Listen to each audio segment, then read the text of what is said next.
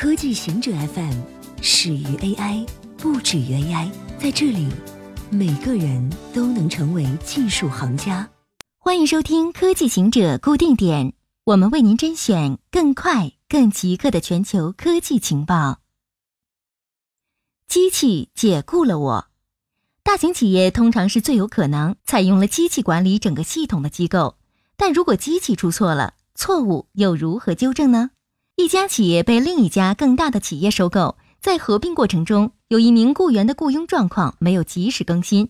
这名雇员在原公司签署了三年的工作合同，目前只工作了八个月，但机器却以为他的合同到期，因此就解雇了他，取消了他所有出入身份证明。他的上司对此完全不知情，收到雇佣终止电邮的人士也感到惊讶万分。他的卡失效了，工作电脑也无法访问，他像小偷般被护送出办公大楼。直到三周之后，他才被通知问题解决了。但在这种情况下，你还会继续去上班？机器解雇了我，而雇员甚至找不到人申诉。科学家用咖啡因控制基因，用咖啡成功治疗糖尿病。未来早晨的一杯咖啡不仅能把你的大脑兴奋起来，还能让你的基因兴奋起来。这是瑞士合成生物学家的乐观预言。根据发表在《自然通讯》期刊上的一项研究，苏黎世联邦理工学院马丁领导的一个团队发现，咖啡因可用作合成遗传回路的触发器。合成遗传回路可在治疗中使用。研究人员通过一个概念验证使用咖啡来治疗小鼠的二型糖尿病。他们用的咖啡是雀巢沃鲁托系列。当小鼠喝咖啡时，植入到其腹部的细胞合成遗传系统激活，增加胰岛素产生和降低血糖水平。早晨的一杯咖啡就成功治疗了小鼠的糖尿病。电商草案规定电商平台对假冒商品负责。全国人大常委会正在审议电子商务法草案。该法案将迫使由京东和阿里巴巴等运营的电商平台对卖家在其网站上出售的假冒商品负责。目前，阿里巴巴旗下的淘宝或天猫平台针对侵犯消费者权益或销售假冒商品的商家实行通知和删除政策。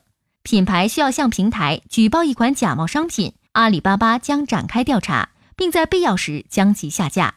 律师们表示。通过将法律责任扩展到平台，监管机构希望堵住一个漏洞。此前，这个漏洞把阻止假冒伪劣产品销售搞成了一场猫捉老鼠的游戏。业内人士表示，其中一些规定很难执行，例如按照提议的规则，要确保保健产品的销售商具有合适资质，在一个充斥伪造证书的国家将有很大难度。他们表示。要求平台在接到投诉后立即对商家采取行动也很棘手。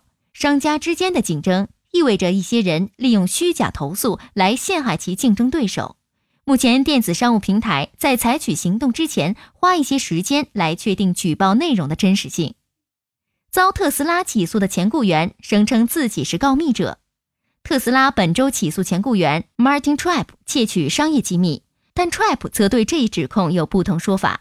他声称自己是一位告密者，试图曝光公司在电池方面的安全漏洞和内部的浪费。他声称相关指控是 CEO 埃隆·马斯克捏造的。Tripp 接受媒体采访时声称，他在其工作的内华达工厂观察到表面有凹痕的电池。特斯拉则回应称，他从来没有在 Model 3汽车上使用质量不佳的电池。Tripp 还提供了他与马斯克之间的邮件。在邮件中，Trap 指控马斯克欺骗公众和投资者，而马斯克回应说：“威胁我只会显得你是一个更恶劣的人。”海南声称旅游区将允许访问 Facebook、Twitter 和 YouTube。海南政府发布了提升海南旅游国际化水平三年行动计划（二零一八至二零二零年）。该计划旨在吸引国外游客来海南旅游。他公布的通知称。依托海口、三亚两座重点旅游城市，借鉴泰国曼谷、西班牙马略卡等城市发展经验，有计划打造外国游客集聚区。集聚区内，外国人可正常使用国外流行的社交媒体，脸谱、Facebook、推特、Twitter、YouTube。海南政府还表示，要在境外社交媒体上宣传海南旅游。以上就是今天所有的情报内容，本期节目就到这里，固定时间。固定地点，小顾和您下期见。